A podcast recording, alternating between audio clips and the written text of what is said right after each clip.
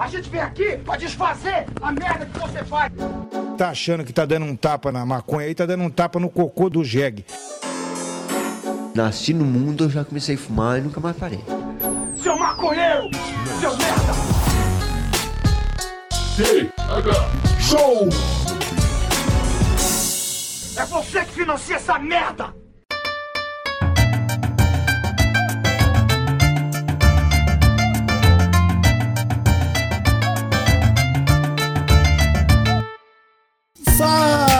Meu povo! Estamos começando mais um TH Show Podcast aqui direto da RadioRamp.com. Caralho, a tia, a vizinha aqui espirrou, mano, na janela. Ah, Eu acho que deu pra ouvir. Eu acho que deu pra ouvir o achou que ela, que ela soltou ali. Mas tudo bem, ossos do ofício de quem grava podcast da sala de casa. Estamos começando o TH Show aqui da RadioRamp.com com transmissão para todas as plataformas de áudio desse planeta. Eu sou o Igor Seco, comandando essa web bancada canábica junto com meu grande amigo Marcelo Nhoque. Tudo bom, Marcelo Nhoque? Ah, ô, Igor Seco, muito boa noite, muito boa tarde, meu irmão, como é que tá o senhor? Estou maravilhosamente bem, cheio de energia e pronto pra curtir esse Natal, coisa bem boa, adoro Natal, Igor Seco. Tô... Ah, Cara, é o quarto Natal que a gente passa junto e até agora tá equilibrado. 50% deles tu odiou. eu, é que é, eu odeio todos, mas eu tenho que falar que eu gosto de alguns pra não parecer que, ah, como é ruim a vida. Parece que eu tô só reclamando também, né? Eu fico anotando aqui pra não reclamar sempre, mas no fundo eu tô sempre reclamando. Entendi, no fundo eu tô odiando entendi. todo esse percurso, toda essa experiência chamada vida, pelo amor de Deus, pare!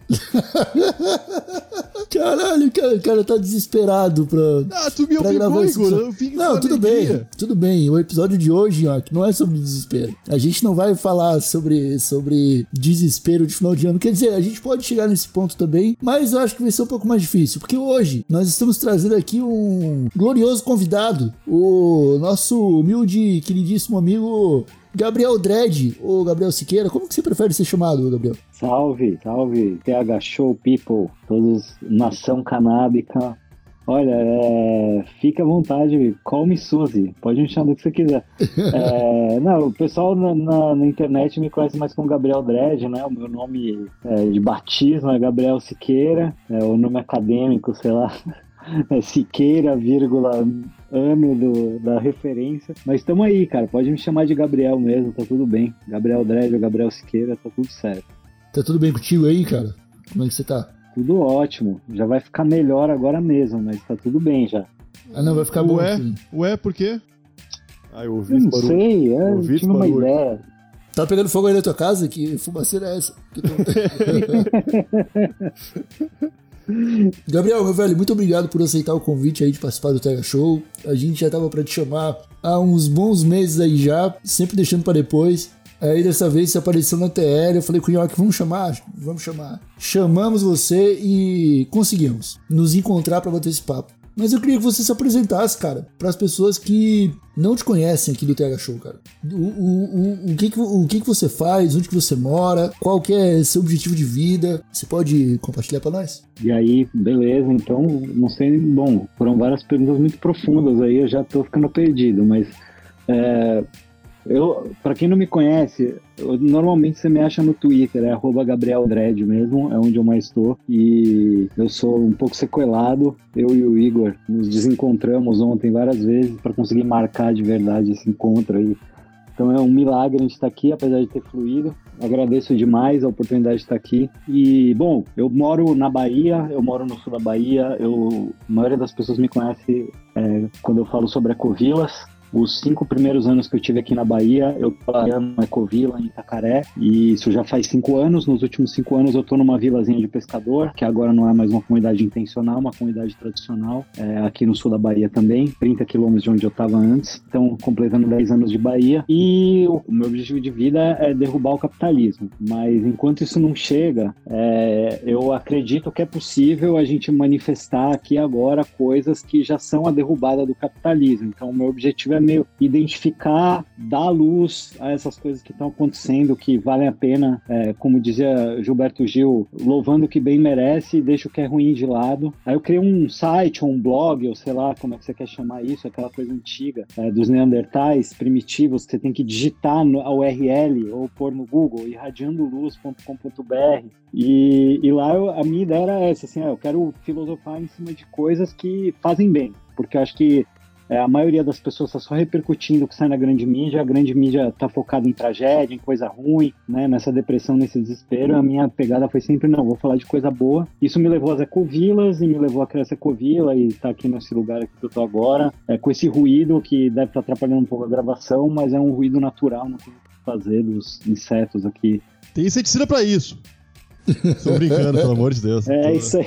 Ô, tu, tu falou sobre vila iniciada e tradicional. Qual a diferença entre uma e outra? Tradicional, como é que se formou por conta própria? Tipo isso? É, a, a, a comunidade tradicional, ela já tá lá, né? Uhum. E aí ela pode ou não estar enquanto comunidade, ou pode ser só um ajuntamento de pessoas morando juntas, mas quando se torna mesmo comunidade, dá aquele vínculo, né? É, é, aí seria uma comunidade tradicional as ecovilas, e tem outros tipos também, comunidades alternativas, aquarianas e hippies e tal, né? E seitas, né? Essas aí seriam comunidades intencionais, né? Existe uma intenção, um objetivo. A gente está junto aqui, vamos criar um negócio junto. Hum. É um pouco diferente da tradicional, nesse sentido. Pode Mas ter... às vezes o objetivo é parecido. E as duas podem ser sustentáveis. Tu falou que tu tá 10 anos na Bahia, cara. Tu é. é. tu é de onde, originalmente? Eu nasci em São Paulo, capital uhum. e fui criado na zona sul, Santo Amaro, é, longe do centro, né, bem longe do centro de São Paulo, né, Santo Amaro que é quase outra cidade lá. Uhum. E Santo Amaro é um dos lugares mais difíceis de chegar de São Paulo, cara. É, ou hum, para quem mora em Santo Amaro é muito difícil chegar em São Paulo. É.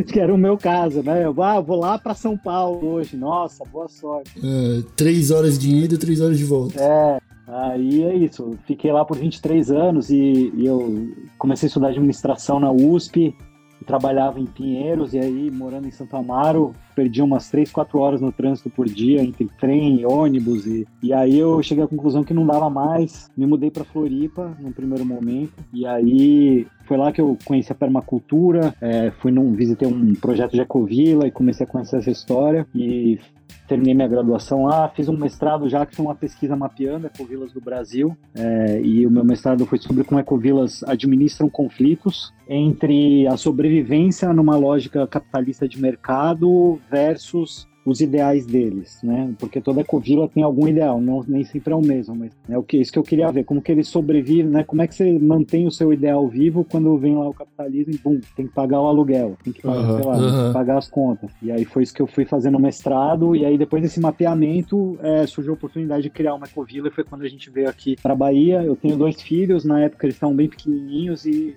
a gente achou que era perfeito, assim. É, eles crescendo ali em Floripa, a gente via que precisava de um expandir um pouco mais o mundo que a gente queria oferecer para eles, assim, de possibilidades, de pluralidade, de possibilidades de vivências e, né, de outras famílias também, né, isso tudo. Uma coisa que eu tenho falado ultimamente sobre pessoas que vêm trazer crianças para criar em Floripa é que pelo menos aí umas 80% de chance de crescer e votar no Moro, sei lá, votar no tá ligado? Então tem que pensar, tem que pensar duas vezes mesmo, assim tá ligado? Leva pra Bahia, eu acho que é mais seguro.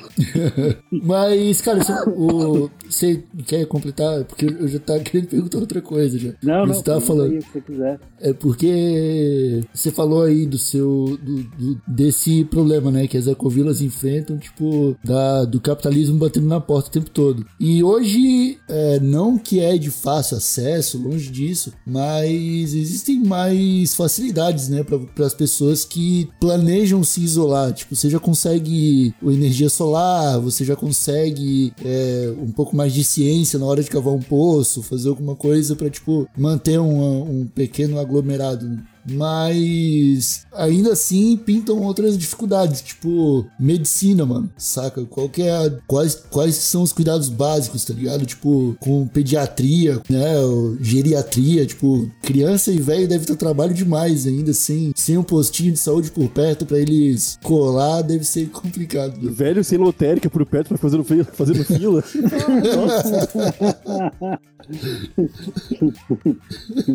Com certeza tem essa dificuldade, né, cara? O projeto que a gente começou a criar aqui no sul da Bahia, assim, cara, era bem inacessível, assim, é, para chegar era só de 4x4 ou de barco. É, então, com certeza não era um lugar que, vamos dizer assim, ah, era feito para idosos, mas a gente tinha ali vizinhos quilombolas idosos que estavam lá, meu, pegando pesado ali na enxada e, e remando no rio e tal. Então, é, é possível, né? Não é dizer que era impossível, mas não era muito desenhado para isso que a gente fez. Mas tem ecovila de tudo quanto é tipo. Tem uma rede que chama Camp Hill, que é para, não é para, mas também para pessoas com deficiência. Então, a ideia é que as pessoas possam ir morar em vilas onde elas possam viver uma vida normal, porque, né, pessoas com portadoras de deficiência, elas, é, elas, na verdade, elas são limitadas pelo quanto que, a, a- quanto que o espaço urbano é desenhado para elas, né? Então, se você vai morar num lugar onde o desenho urbano é pensado para você, é, funciona, né? Tipo, lá na Flórida, eles fazem tudo com rampa pensando para idoso, né? Aham. Então acho que dá para fazer umas ecovilas inspiradas né, é, nisso. Inclusive, eu conheço um projeto em Salvador que são 10 mulheres que têm entre, sei lá, 60 e 90 anos, a mais velha, que é a mãe de três delas, mas são 10 mulheres que estão criando uma ecovila em Salvador, onde elas pretendem passar os seus últimos dias e compartilhar os cuidados. Então elas já estão construindo pensando nisso. Tem de Hum. tudo, né? Tem de tudo. é, tem, é, na Europa tem muito ocupação urbana, é, que se chama de ecovila, ou que também faz parte disso, né? A galera que faz ocupações é, anarquistas e de espaços é, públicos que estão abandonados, enfim, né? Tem vários tipos de ah, abordagem diferente. Você tá assim. me dizendo que tem MST na Europa, é isso que você tá me dizendo? Tem, tem, ó, se tem, cara. Inclusive, eu ia falar isso, cara, que é, o, melhor exemplo que eu conheço de, de, de uma comunidade autônoma mesmo, né? Porque a maioria acaba precisando de muita coisa de fora, assim. Principalmente as urbanas acabam, né, já estão na urbana, então usufruem de tudo que o urbano tem a oferecer. Mas quando você vai para o rural, né, principalmente no Brasil, quanto mais rural, mais precária fica a infraestrutura mesmo, você tem acesso. Então, um dos exemplos mais incríveis que eu conheço de, de autonomia é o assentamento Terra Vista aqui na Bahia, que é do MST e não se considera ecovila, mas na minha visão é o maior exemplo que tem de, de uma comunidade sustentável, de um assentamento sustentável. Eles têm até a universidade lá. Cara, Terra Vista não é onde. não é a comunidade onde fica o seu Joelson? Isso, Mestre Aham. Joelson. Mestre. Joelson, isso aí. A gente, a gente gravou uma conversa com ele já. Vai sair em breve no TH Show. Grande figura, a gente falou com ele, com o Eras Felício, que também é do. que, que ajuda teia, ele né? na, na teia, exatamente. Que da hora, mano. Saber que. É, não, Ah, essa pô, ligação mim aí. são- não, isso é uma admiração total, cara, uma grande referência e é, eu acho que o, pró- o próprio movimento de ecovilas no Brasil ele tem essa pegada decolonial, assim, porque até o nome ecovila ele vem da gringa, né, e, mas no Brasil já tem um movimento alternativo que vem muito antes desse de ecovila. Então, é, existe essa noção de que não, é, não foi hoje que se inventou essa ideia de ser autônomo e estar em comunidade. Existe um respeito muito grande aqui, não só pelas comunidades do MST, mas também pelos indígenas e quilombolas, né? E a teia, para nós, é uma super referência também, né? Para o movimento de ecovilas. É uma inspiração, assim, né? De uma aliança de povos que estão buscando essa autonomia, né? E qual é a qual é a vibe da, do rango, cara? Porque eu acho que pode ser um problema, né? Quando. Eu não, quantas pessoas tem onde tu mora hoje, Gabriel? Então, agora eu tô numa vila, né, cara? Então aqui tem duas mil pessoas. Aí Ah, gente, é é uma vila gente. como qualquer outra, é. Agora, é, essas duas mil pessoas que moram nessa vila junto contigo também trabalham fora ou todas elas estão empenhadas no mesmo trampo de, de ser sustentável e ser- fornecer tudo que todo mundo precisa que tá ali? É, hum, é uma boa pergunta essa, cara. Assim, eu tô num território que é bem especial, né? Esse todo o litoral sul aqui, ele tem uma, uma visão socioambiental muito grande, né? Os principais maneiras de sobrevivência aqui ligadas à natureza de alguma forma, seja Sim. pelo turismo, que depende muito da natureza preservada, porque é um ecoturismo, é, seja pela pesca, né, pelo marisco, por essa parte de frutos do mar, ou seja pelo cacau, que aqui é produzido num sistema agroflorestal, que de certa forma conserva a Mata Atlântica também, então todo esse território ele já tem essa vocação. E aí essa vilazinha que eu tô, especialmente, assim, que é uma vila que fica localizada entre Ilhéus e Itacaré, é, que era uma vilazinha de pescador, e aí aqui abriu uma escola Waldorf, e aí começou a atrair pessoas alternativas por conta disso e por vários outros motivos. Essa região toda já atraía muitos alternativos, tem várias ecovilas surgindo em Itacaré e Península de Maraú, que são próximos daqui. Então tudo isso meio que foi conjuminando para que nessa vila aqui começassem a surgir uh, várias ONGs, vários projetos sociais, várias, coisas é, realmente diferentes. Assim. Então, não é dizer que está todo mundo empenhado num projeto único, mas tem uma diversidade muito grande de projetos bem interessantes que acontecem aqui na vila. E quando a gente saiu da, da Ecovila que a gente criou lá em Itacaré, é, a gente foi morar numa outra Ecovila próxima daqui, fica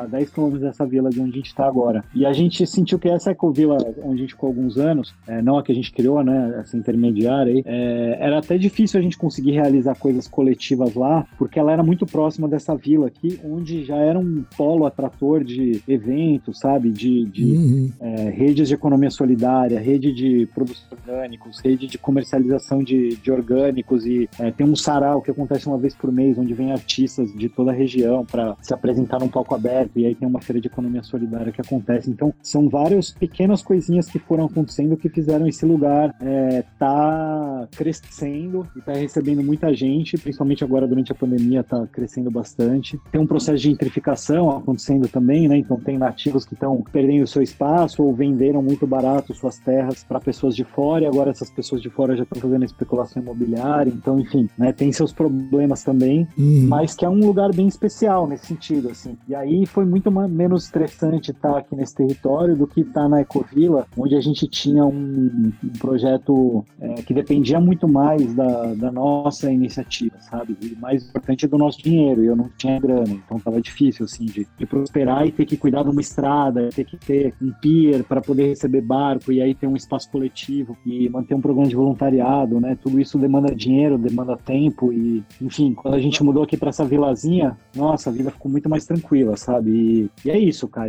Não, mas, o, mas o, o rango, especificamente, a comida é pensada, cada um pensa a sua comida ou é uma coisa mais comunitária, cara? Uma coisa que acontece entre todo mundo? uma divisão. Eu não, eu não tenho ideia, tô perguntando. Claro, claro. Não, é, é foi mal, que eu, eu, digredi um monte e não falei da comida no fim. Não, tudo bem, que isso. não, é, então, aqui, cara, é assim, tem até restaurante aqui, entendeu? Tem vários restaurantes, tem delivery, tem, é, sabe, tem supermercado, é um, lugar, é um lugar relativamente grande, assim, né? São, são duas mil pessoas morando, mas já é uma vilazinha, tem, tem, tem um posto do SUS aqui, entendeu? Então, é, né, me vacinei no posto do SUS que tem aqui, é, mas isso não, não, não tem uma gestão direta, né? Da vila, assim, né? A gente tenta participar e faz parte de todo espaço de participação que tem, a gente está lá, mas é, enfim, né, é mais da vila, assim. Aí a parte de alimentação é isso. Eu, né, a gente cozinha em casa a maior parte do tempo aqui, eu e minha família. Aqui na nossa, no nosso terreno, a gente compartilha o terreno com mais algumas famílias. De vez em quando a gente faz um rango coletivo, faz alguma festinha, né, e se junta para compartilhar um pouco a comida juntos, assim. Mas é bem livre, na verdade. Aí, na minha família, eu sou o único vegetariano. Meu companheiro e meus filhos comem carne e tal. E na Ecovila antes também era bem livre, assim, não tinha muito essa, não. A gente fazia uns rangos comunitários, aí era principalmente vegetariano, até porque dá menos trabalho, é mais barato também, então fica mais fácil de fazer rango coletivo, mas teve uhum. churrascos, né? Tinha gente que comia carne de boa, assim, varia muito. Tem ecovilas que são veganas, que criam o espaço todo pensado em não vamos fazer sofrimento animal, mas não é o meu caso. A gente foi bem mais flexível nesse. Eu quero, eu quero voltar um pouco, te fazer uma pergunta, porque tu falou ali quando começou a contar a tua história, mano, sobre tu ser um cara que se formou em administração, começou a estudar administração. E, pô, administração é. é não é. Não, não é. Você não tá estudando para ser um economista, mas tá, tá, tá com um pezinho bem dentro do, do capitalismo, né, cara? O que, que te fez virar essa chave e embarcar no tema das ecovilas? Na verdade, cara, assim, a minha escolha pela administração foi meio pragmática, assim. É, não sabia muito bem o que ia fazer da vida. foi mal. Peraí. Tava dando um peg quando você falava. Então eu vou dar um pé quando você responde. Vamos lá. É, eu, eu era aquele tipo aluno de administração que escolheu a administração porque não sabia o que ia fazer da vida. Todos não? Não são todos isso? É, são, são. São, exatamente. E aí, é, no meu caso, assim, eu já tinha uma veia mais é, anticapitalista, assim, né? E, e eu achava que o curso de administração não ia ser voltado só para empresas. Eu olhei na grade e vi que tinha sociologia, tinha algumas disciplinas que me pareciam, ah, tá, me pareceu ser mais de humanas, que é economia, e me parecia que ia ter uma possibilidade para uma outra administração. Mas aí quando eu entrei na USP, eu vi que ali era voltado para administrar multinacionais e bancos e mercado financeiro, Faria Limers e tal. Pode crer. E aí, rapidamente, eu me desidentifiquei completamente com a faculdade. Eu era meio que um párea lá na fé. Mas isso facilitou, por um lado, porque eu fui encontrando facilmente todas as pessoas que eram alternativas. E aí, na- ligado à fé, por exemplo, tinha a incubadora de, de economia solidária, que foi criada pelo Paul Singer, e tinha as pessoas mais alternativas que eu conheço lá, assim, e, e fazendo um projeto de economia solidária anticapitalista, socialista, solidário, sabe, e, e politizado. Então, era isso. Por ali eu comecei a já encontrar algumas outras possibilidades, umas outras administrações. E quando eu mudei para Floripa, eu conheci um pouco mais de uma administração mais alternativa, que não tinha entrada na FEA USP, que era muito dominada pelo mercado. Mas lá em Floripa tem uma influência muito grande do Alberto Guerreiro Ramos, que é um sociólogo baiano, negro, é, que faleceu na década de 80, mas que escreveu um livro chamado A Nova Ciência das Organizações e que questiona completamente a administração como uma. não chega nem a ser uma ciência. Ele, ele fala que está num estágio pré-científico, ainda muito ingênuo, de tentar achar métodos que funcionem, repetir eles, e que isso ainda é muito primitivo, não chega nem a ser uma ciência. Ele faz uma crítica muito forte do que é a administração e propõe uma nova ciência das organizações. Aí ele fala, pô, tem que ter outros espaços na vida do ser humano além do mercado. Não dá para toda a nossa vida ser submetida a essa lógica do tempo é dinheiro, do não dá pra gente pautar todas as nossas relações pelo custo-benefício, como é que eu ganho mais e tal. Então ele propunha a criação de espaços, né? E aí já pensando não só na organização, mas amplamente mesmo, né? Na nossa sociedade, que a sociedade tem espaços para a gente ter vários tipos de organização, como por exemplo, é, espaços para criação de arte, que aí não tem absolutamente nada a ver com o mercado, a arte. Né? Então, para você conseguir criar arte, você precisa estar em pequenos grupos e tem certas condições que precisam acontecer para que a arte aconteça. Tem outras coisas que são para autorrealização das pessoas, para as pessoas satisfazerem. Isso não vai acontecer dentro de empresa nunca, quando o objetivo for o do mercado, né? Então, esse cara abre todo um campo para administração de outras administrações. E foi é daí que eu cheguei na Ecovila. Quando eu conheci essa galera, eu falei, pô, dá pra gente falar de outros tipos de administração, vou estudar as ecovilas. E aí a gente descobre que a única administração que tem fórmula de, de né, do tipo startup da Real faz brincadeira lá, né, ironiza, é o único que tem mesmo é o capitalismo, né, que vem com todos esses formatinhos, tudo dado, com as formulinhas e tal. Todas as outras formas de se organizar, anarquistas, alternativas e tal, elas são é, muito complexas e diferentes e tal. Então é muito entusiasmante, cara. E aí, em vez de eu largar a administração e fazer sociologia ou alguma coisa mais de humanas e cursos que são mais identificados com uma pegada mais progressista, mais de esquerda, mais comunista, mais anticapitalista, é, eu acabei encontrando esse viés dentro da administração mesmo. É pequeno, é muito pouca gente, mas é legal também que você conhece todo mundo que, que da área tá flertando com essas coisas aí. Então é isso. Sim. Essa foi a minha viagem muito louca. Obviamente isso aconteceu porque a gente ficava fumando maconha e matando aula, e aí os malucos nos conhecendo nessas rodas, né? Ah, eu, ia, eu ia falar exatamente sobre isso aí. Porque o que, o que tu tá vivendo e vive há bastante tempo na tua vida é o sonho maconheiro, de rodinha de maconheiro, sempre surge esse papo, cara. De vamos abrir uma, abrir uma comunidade, uma vila, onde todos nós tenhamos o mesmo objetivo, que é fazer cultura, tá ligado? É, é é, mas é, cara, porque, é, pô, tu tá vivendo de cultura, cara, vivendo de outras pessoas, absorvendo outros conhecimentos,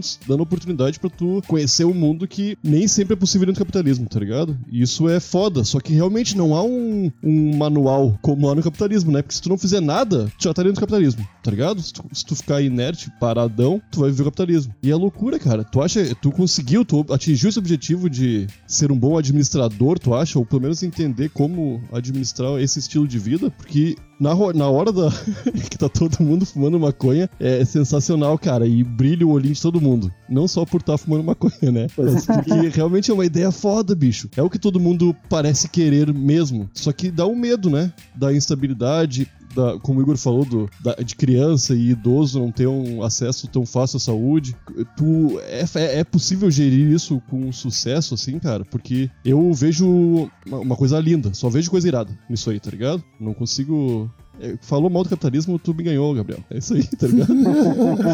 É, isso, cara. Assim, a minha escolha foi meio de, é, num primeiro momento, de ralei bastante, juntei uma graninha para poder comprar um terreno e começar o primeiro investimento. Mas aí faltou perna quando começou tudo, porque era muito trampo e aí eu não tinha tempo para levantar as coisas na- no terreno, na comunidade mesmo, né? O trampo do dia a dia ali de plantar, que a gente estava numa fazenda de cacau e tinha que cuidar do cacau e tal. Com o tempo de eu ganhar uma grana fora da comunidade, com o tempo de cuidar da família e tal, e aí a equação não fechou. Foi um dos motivos de eu ter saído até da comunidade e a gente tá hoje na vilazinha aqui. E hoje eu tô num terreno compartilhado aqui, pequeno, de, não tem cacau, não tem que cuidar de nada aqui. O terreno tá tudo tranquilo. É só a composteira, né? Mim tá, tá mais viável nesse momento. É, é muito difícil mesmo, cara, fazer essa. né, eu, eu, eu criei uns cursos até, que é o curso de como morar no Ecovila, o curso de gestão de Ecovila, são dois cursos online que eu ofereci por vários anos, já ofereci presencial também, faço umas vivências e tal, que ajudam pessoas a fazer essa transição, mas não é fácil, né, cara? E, e- e depende muito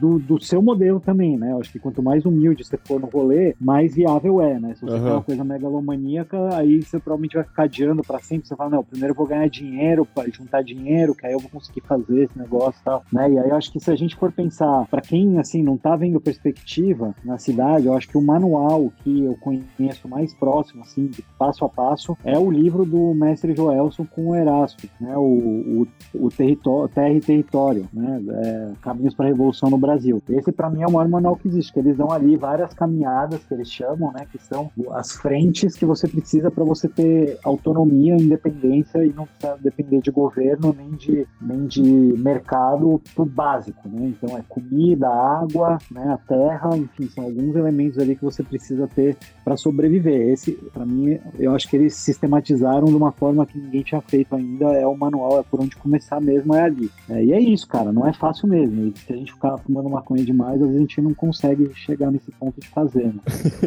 Acontece também, a gente leva. É, não, eu acho que chega no momento que a gente tá num debate, cara. Já, já se tem um caminho de por onde começar, sacou? Mas falta é um incentivo. Faltam são os cabeças de uma revolução, tá ligado? Me desculpe, por enquanto a cidade é muito mais atrativa do que o interior, tá ligado? É atrativo É onde- justamente pela, pela, pela É onde tá o 4G, Nhoque. É onde tá o. Não, não só isso, pô, mas o- tem uma estabilidade, seja ela ruizona, tá ligado? Mas tu já te acostumou. E tu vê um monte dos teus acostumados também, tá ligado? Com certeza, com certeza. Não, com certeza. Cara, não é, não é fácil, não. E, e, a, e a gente estabelece essa vida moderna baseada nesses padrões urbanos, né? De um grande centro urbano, assim. Então, né, é um, fica um conflito grande mesmo, né? Não é simples. E eu acho que nem é por aí também, sabe? É, eu acho que até um pouco romper com essa ideia de que, ah, urbano, rural, porque é, se todo mundo sair do urbano e for pro rural, o rural vai virar urbano também, né? Então não é Aham. por aí o caminho, né? Eu acho que o, o lance é a gente estar um pouco mais atento, né? É, é, ao que, que a gente precisa para estar bem. No, no meio urbano também dá para ter um pouco mais de resiliência, mesmo que você esteja num apartamento, né? Dá para você cuidar um pouquinho mais de si, para você cuidar minimamente das suas necessidades e formar essa rede, né? Que acho que no urbano você tem essa facilidade da pluralidade de pessoas que você consegue encontrar num raio muito pequeno, né? Então, ali no teu quarteirão dá para fazer muita coisa incrível. Né? Tem uma ecovila urbana que, que chama, é, peraí que eu vou lembrar, As One Community, né? Comunidade As One, é, que é no Japão, apesar do nome ser inglês, fica em Suzuka, no Japão, e tem uma comunidade que foi criada inspirada nela no interior de São Paulo, em Jaguariúna, que chama Comunidade As One Jaguari- Jaguariúna. Esse nome é As One, é porque eles se inspiraram no John Lennon, no Imagine, né? Então, do Live As One, então, esse é o sonho deles. E aí, eles estão num bairro de Suzuka. O que acontece é que todo mundo comprou, ou alugou, ou mora em lugares bem próximos. Tipo, que dá para ir a uma distância caminhando. E aí, eles têm negócios comunitários, tem espaços comunitários dentro desse raio que dá para ir caminhando também. Então, são várias famílias que se organizaram ali no bairro, né? Então, dá para fazer isso no urbano também, né? Eu não vejo como essa história de largou tudo, jogou tudo para o alto e não sei o que, não existe isso, né? Isso é só para milionário, né? Pessoa que precisa trabalhar não joga tudo pro alto, né? Ela leva uma consultoriazinha online e segue fazendo, porque, né, precisa pagar as contas. Então, eu acho que é meio por aí, dá pra gente ir fazendo aos poucos, sabe? Eu acho que a ideia de ter um terreno, ela é para algumas pessoas, não para todo mundo, né? Ser guardião de um território. Eu acho que dá para fazer essa independência, dá para ser alcançada de outras formas. Eu acho que o, o, principal, assim, que é a minha missão de vida, eu, eu nem gosto tanto de ficar focado em ecovila, porque acaba muito com essa ideia rural, assim, eu quero uma casa no campo, aquela coisa meio bucólica. É, eu, a pegada é a gente buscar autonomia mesmo, sabe? É nós por nós. E não dá pra gente esperar nada de ninguém.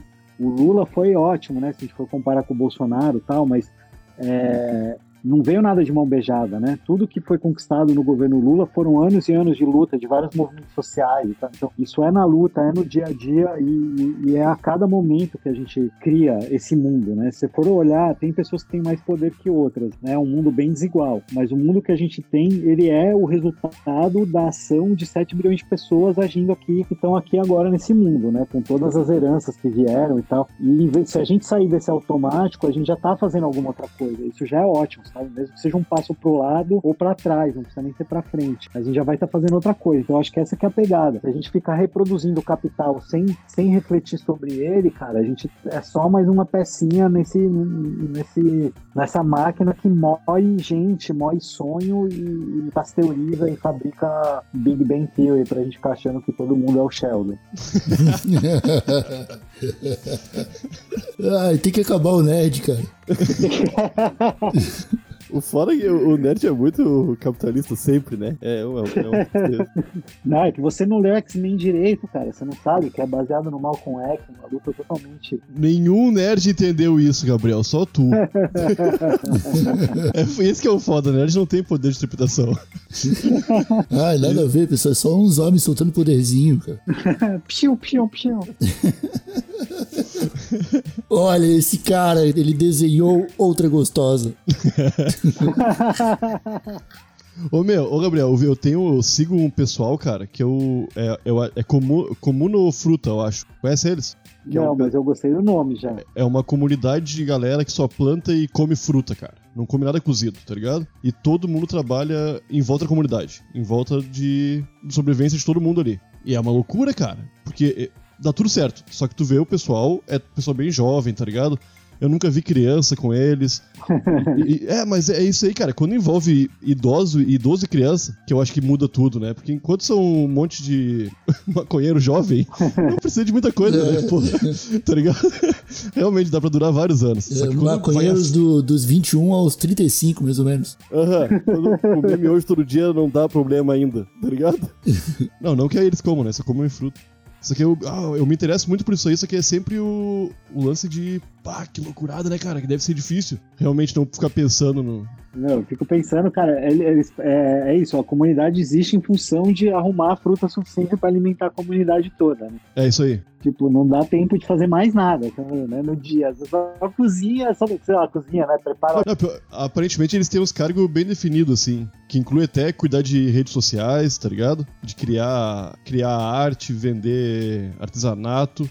É um monte que não. É, eles conseguem dinheiro também. Só que eu não sei onde esse dinheiro vai. Se eles. Se eles... Uma outra coisa que me, me parece legal também é, é radical. É troca de trampo, cara. Trocar serviço por produto ao invés por dinheiro, tá ligado? Tu conhece alguém que faz isso? Pode crer. Cara, tem muitas iniciativas desse tipo, né? O, é, o pessoal chama de economia plural, economia da dádiva, né? Ou redes de economia solidária, redes de trocas. Tem uns sistemas online que fazem isso também. Em Floripa tem uma história de um banco de tempo, por exemplo, né? Aí, normalmente essas coisas acabam acontecendo mais localmente, né? Porque geralmente Nunca ouvi falar, tem cara. coisas que só, só o local funciona, né? Sim. Tem coisas que só resolve localmente, né? Tem coisas que você resolve no, no, no online, mas a maioria você precisa de né, de alguém perto de você aí para resolver para você, né? É, eu tenho um brother que uma vez por semana limpa um açougue.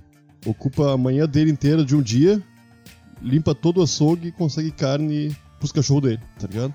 Olá. Osso, e aí ele não precisa se preocupar com comida. Pode crer. Olha lá, pronto. Freganismo, né? Nos Estados Unidos tem uma galera fregam que os caras vivem do lixo, né? Como nos Estados Unidos tem muito descarte, né? É, de coisas ainda utilizáveis, assim, a galera, tipo, tem computador, celular, comida, tudo do bom, entre aspas, né? Mas tudo tirado do lixo. A- Antes do Covid eu praticava bastante, cara. Eu comia muito de graça em shopping, cara. Muito, muito. Mas é, cara, é impressionante. Cara, não, eu tô ligado. É, teve uma categoria inteira do YouTube que teve que se reinventar, tá ligado? Olha essa galera aí. Mas, olha só, vamos, é, vamos encaminhar pro final esse episódio aqui. É, Gabriel, esse aqui é o último episódio do ano do TH Show. Então você tem aí um tempinho pra, pra, pra se despedir do pessoal e, e dar o recado que você quiser dar aí, meu querido. Fica à vontade. Nossa, um momento importante, né? É, Pode só dar boa que- noite também, não precisa. Se não quiser dar nenhum recado, não dá, não. É, não, vou aproveitar a oportunidade, então, né? É, olha, acho que, sei lá, né? Na verdade, assim, né? A gente só vai virar uma folha do calendário aí, no caso minha, que é tudo online agora. É, então, né? Tudo bem, o Sol deu mais uma volta, né? A Terra deu mais uma volta em torno do Sol, que pode não significar muita coisa, né? Pô, ah, só mais uma volta e, né? Não adianta a gente ficar, ah, não, ano que vai ser melhor, ano que vai ser melhor se a gente não fizer e acontecer por isso, né? Então, acho que a minha reflexão aí sobre esse fechamento de ciclo é que né, esse ano que tá vindo aí, 22, ou sei lá quando que você tá ouvindo isso no futuro aí, 2487, que resolveu juntar o show antigo, é, esse ano só vai ser o que a gente fizer dele, né? Então é, esse é o meu convite aí. Pensa o que, que você quer pro seu ano e, e não faça metas muito ambiciosas, né? Eu acho que isso também é uma coisa. Seja humilde, seja bonzinho com você mesmo. O mundo já tá tão difícil, já tem tanta cobrança, então sem cobrar muito, mas pensa uma pequena coisinha que você pode fazer aí ano que vem para sua vida ficar um pouquinho mais na direção que você quer. E é isso. Ou não, se você gosta de metas ambiciosas, faça como o Paul McCartney. Não sei se vocês já viram aí os Beatles, mas faça assim, não, em 20 dias a gente vai fazer um show ao vivo com músicas novas, vai gravar um álbum e vai fazer pela primeira vez um show que a gente não faz em seis anos. O que vocês acham? Vamos aí? Fechou. Também dá pra fazer. Não é à toa que os Beatles acabou, né? Sobrecarregou a gurizada, né? É isso aí, foi, foi, foi a voz de Gabriel Dredd. Muito obrigado mais uma vez pela presença, meu querido. Agora, Nhoque, e tu quer, quer dar um recado de final de ano pra molecada? Moçada, feliz ano novo, que 2022 seja muito irado. E se tu tá ouvindo isso em 2487, ô, te odeio, cara. Tô morto já. tá ligado? tu tá vivo aí, porra. Vá, vá. Eu não gosto de ti. Nossa, cara, que, que pessoal, cara. Pra quê falar Pô, isso com o nosso querido bisneto, ouvinte? cara. É. então é isso, molecada. É, O fico meu bisneto rico com os royalties do Tega Show. tá ligado? falando, eu também te odiava. Mas é isso, molecada. Feliz Natal, Feliz Ano Novo. O TH Show volta aí em janeiro. Muito obrigado a todos que nos acompanharam nesse ano maluco. A gente se vê de novo em 2022. Um abracinho, um beijinho no pescoço. Até a próxima aí. Tchau! Ah, eu gostei desse ano, Igor. Gostou? Valeu. Não, não, foi, foi um ano terrível, mas foi um ano bom também. Foi um ano muito maluco, né? É, é. Nossa, um ano maluco. Acho que aí eu concordo. Foi um ano maluco. Gostei, aí eu já não sei o que eu estou falando. Eu, eu gosto de maluquice, mas não sei se desse tipo de maluquice. É, não, pensando bem, agora eu não gostei, não. 2022 vai ser irado, 2022 vai ser irado. É, eu vou, vou pensar em 2022. Bora.